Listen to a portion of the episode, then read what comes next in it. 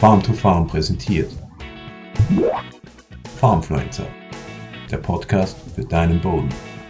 Mit dem Tiefenlockerer kann man schadhafte Verdichtungen im Boden aufbrechen und beheben. Aber der Tiefenlockerer birgt auch einige Risiken und Gefahren und es kann sogar passieren, dass man mehr kaputt macht.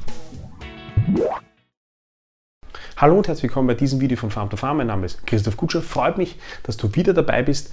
Ähm, wenn du über unsere Videos informiert sein möchtest, wenn du die also immer wieder sehen willst, dann abonniere doch gerne unseren Kanal Farm to Farm auf YouTube oder in den äh, diversen sozialen Medien.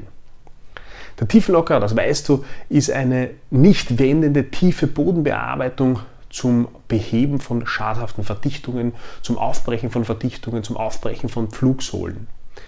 Ähm, es gibt da natürlich verschiedenste Geräte, verschiedenste Hersteller, verschiedenste Techniken, ähm, Bezeichnungen, ähm, aber im Grunde genommen treten überall die gleichen Gefahren oder Risiken auf, weil es ist ganz einfach ein sehr tiefer Eingriff in das Bodengefüge, ein starker und tiefer Eingriff in das Bodengefüge und das birgt eben gewisse Gefahren.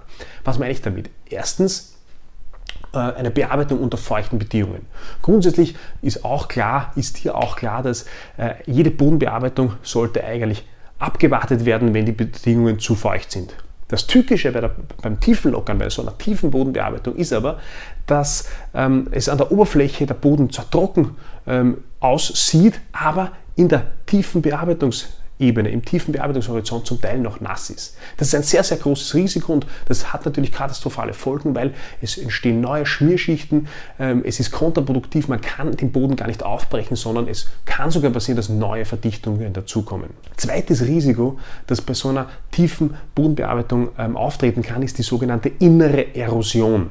Was ist damit gemeint?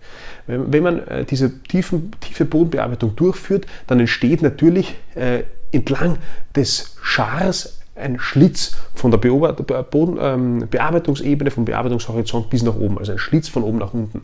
Und wenn nach dem Tiefenlockerer dieser Schlitz nicht ausreichend rückverfestigt und mit Material, mit Erde wieder gefüllt wird, dann besteht das Risiko, dass bei einem Starkregenereignis Wasser in diese Schlitze hineinrinnt und die, oberen, die oberste Schicht des Bodens sozusagen drainagiert, entwässert, weil das Wasser nach unten rinnt. Und das noch größere Problem dabei ist, dass dieses Wasser angereichert ist mit fein, feiner Erde, mit Tonmineralien und somit äh, feine Erde äh, nach unten spült in diesen Schlitz, in diese Bearbeitungsebene und es da unten zu einer Verschlemmung kommt und letztlich im schlimmsten Fall sogar zu einer neuen Verdichtung.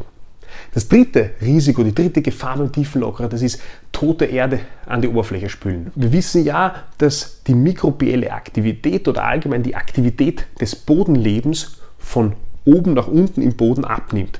In den ersten 5 bis 10 cm ist das Bodenleben am aktivsten und nach unten, je weiter man nach unten kommt, desto weniger Sauerstoff, desto weniger Humus, desto weniger organische äh, Substanz und entsprechend auch weniger Aktivität des Bodenlebens.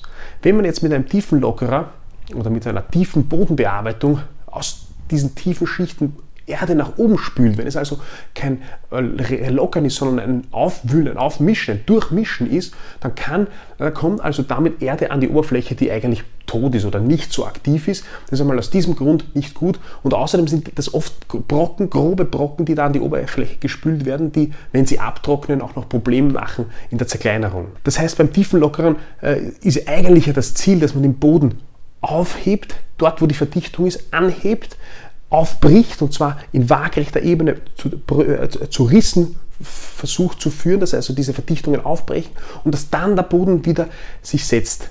Man möchte keine Hohlräume, keine flächige Durchmischung haben, weil ja eben genau das dazu führt, dass es zu, einer, äh, zu, zu, zu, zu einem ähm, Aufwühlen und Durchmischen der verschiedenen Boden, äh, der verschiedenen äh, Horizonte kommt.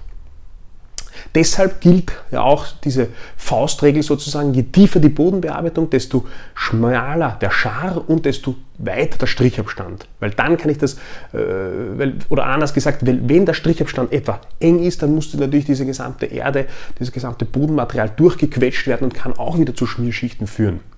Und das Ziel ist eben, dass es keine Hohlräume, dass nach der tiefen Lockerung keine Hohlräume, keine Risse überbleiben, ähm, weil das im schlimmsten Fall sogar dazu führen kann, dass der Kapillarschluss zum Bodenwasser abgetrennt ist und dass dann der Boden flächig äh, gelockert ist, was man ja eigentlich nicht will, weil das führt ja nur dazu, dass dann bei der nächsten Bearbeitung äh, im schlimmsten Fall äh, neue Verdichtungen kommen, weil sich dann mit der Überfahrt der Boden wieder setzt. Man will also den Boden heben, brechen, aufbrechen und wieder äh, setzen lassen. Und das bringt mich auch zu, zu dem zweiten wichtigen Faustregel oder, oder ähm, äh, ja, Faustregel, wenn man es beim tiefen Lockern, man muss dem Boden Zeit geben. Nach dem Aufbrechen muss er Zeit haben, dass er sich wieder setzt, dass, diese, dass er wieder in die alte Position zurückkommt, dass also nur diese, Auf, diese, diese Verdichtungen aufgebrochen sind und deshalb kann es oft kontraproduktiv sein, zu schnell zu fahren. Das vierte Risiko und letzte Risiko oder letzte Gefahr beim tiefen Lockern, das ist, ähm, dass Humus verbrannt wird.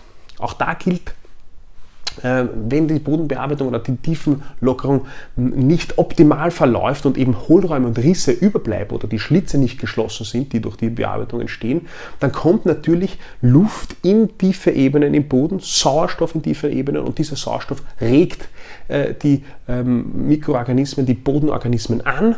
Das heißt, die fangen dann sehr, sehr an, aktiv an zu, äh, zu werden ähm, und, ver und veratmen Kohlenstoff, organische Substanz, veratmen letztlich Humus und das wollen wir natürlich nicht.